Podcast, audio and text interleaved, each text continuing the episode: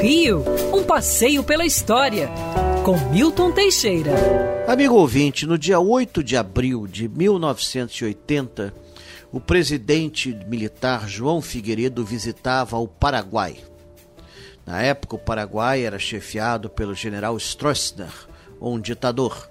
Mas Dom Pedro tinha, mas Figueiredo tinha uma missão pacificante: devolver ao Paraguai todas as relíquias tiradas do ditador Francisco Solano Lopes, ditador que nós vencemos na Guerra do Paraguai.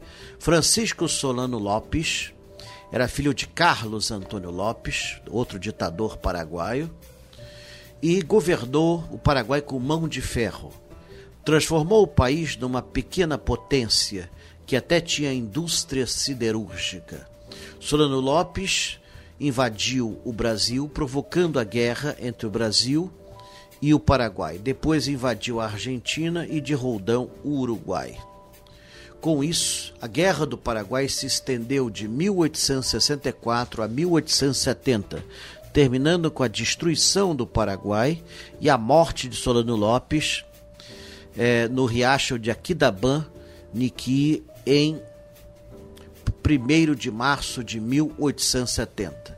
Na ocasião, os oficiais brasileiros saquearam a bagagem de Solano Lopes, levando seus objetos pessoais. Seu palácio em Assunção, que ainda está de pé, também foi saqueado e os objetos levados ao Rio de Janeiro, onde ficavam expostos no Museu Histórico Nacional. Todas as peças foram devolvidas em 1980 só ficando aqui o canhão El Cristiano, feito com os sinos das igrejas de Assunção, simplesmente porque ninguém conseguiu levá-lo de tão grande. Esse canhão está hoje no Pátio dos Canhões do Museu Histórico Nacional. É um canhão gigante. Quer ouvir essa coluna novamente?